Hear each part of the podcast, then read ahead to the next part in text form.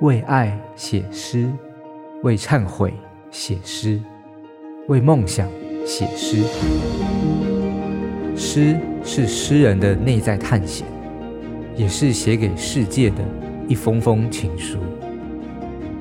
一首诗的故事。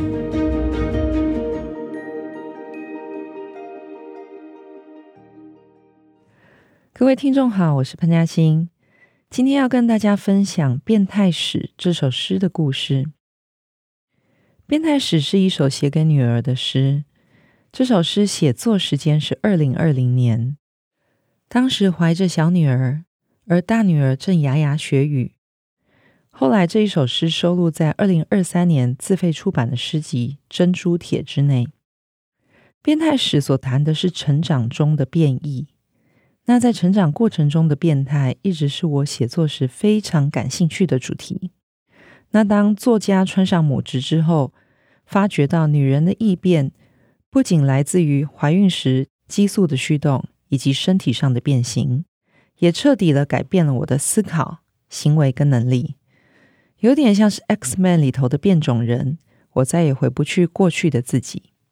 就像昆虫的成长，必须经历由内到外的变异。变态史其实回应的是大女儿在学语期间，她对于过去、现在与未来的疑问。孩子会想要知道之前的自己是什么样子，也想要知道母亲的现在以及过去有什么样子的不同。所以在这一首诗中，我其实在谈的是时间对于人的变革。那同时，诗里头其实穿插了一些蛮可爱的典故。比方说，著名的斯芬克斯谜语：人的一生就像是一天，早晨时以四条腿行走，中年的时候以两条腿行走，到了黄昏时间就以三条腿必须拄杖而行。或是像是台湾人相信小孩子在出生的时候眼睛是没有完全关上的，所以他会看见其他的世界，其他象限内发生的事情。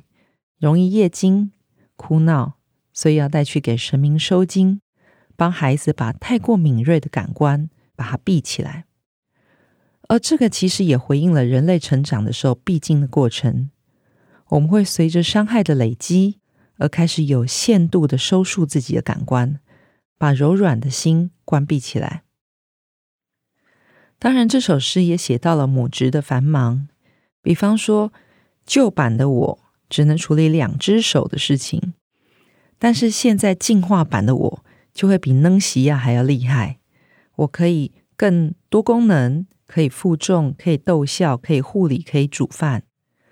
这些其实让我实践了日本少年动漫的核心理念，也就是任何一个渺小平凡的生命，是真的可以因为另一个生命所带来责任而开展到完全不同的向度。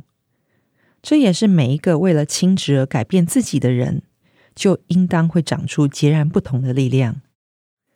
获得新的力量，当然需要付出代价，代价就是旧版的自我必须死去。我写这首诗的时候，其实是有点悲伤的，因为我是一个有野心的创作人，但是为了养育孩子，可以说是狠狠折断了未来二十年的艺术生涯规划。但这是我自己选择的道路。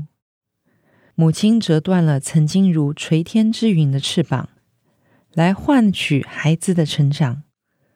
成为母亲，也形成另一条写作上的路径，为我带来生命中不曾体验过的喜悦。我感谢孩子成为我的选择，并且一步步的顺服，接受这个变态后的自己。接下来我要分享我的诗《变态史》。妈妈，我生下来的时候，就像猫咪一样，有两只眼睛吗？不，你生下来的时候有三只眼睛，因为三只眼睛太亮了，你常常哭，妈祖就帮你关掉了一只。妈妈，我小的时候。就像熊熊一样，有两只脚吗？你小的时候有四只脚，但是你只会慢慢爬；后来，快快爬；再后来，你爬得太快了，用不到四只脚，就变成两只了。妈妈，你生下来的时候也是两只手吗？妈妈生下来的时候也是两只手的，但是抱着你又伸出两只，抱着妹妹再伸出两只，一只牵小狗，一只炒菜。一只开车，一只接电话。妈妈现在就跟能西亚一样了。妈妈，你小的时候也有翅膀的吗？有呀，只是妈妈的翅膀太大了。翅膀大了，就变成其他的东西，变成了四个耳朵，变成了第三只眼，变成凸出来的肚脐。变成十个月的失眠，变成了有皱纹的湖，变成粉红色的小山，变成漫长的雾。最后，妈妈左边的翅膀变成妹妹，右边的就变成你。想听爱听，就在静好听。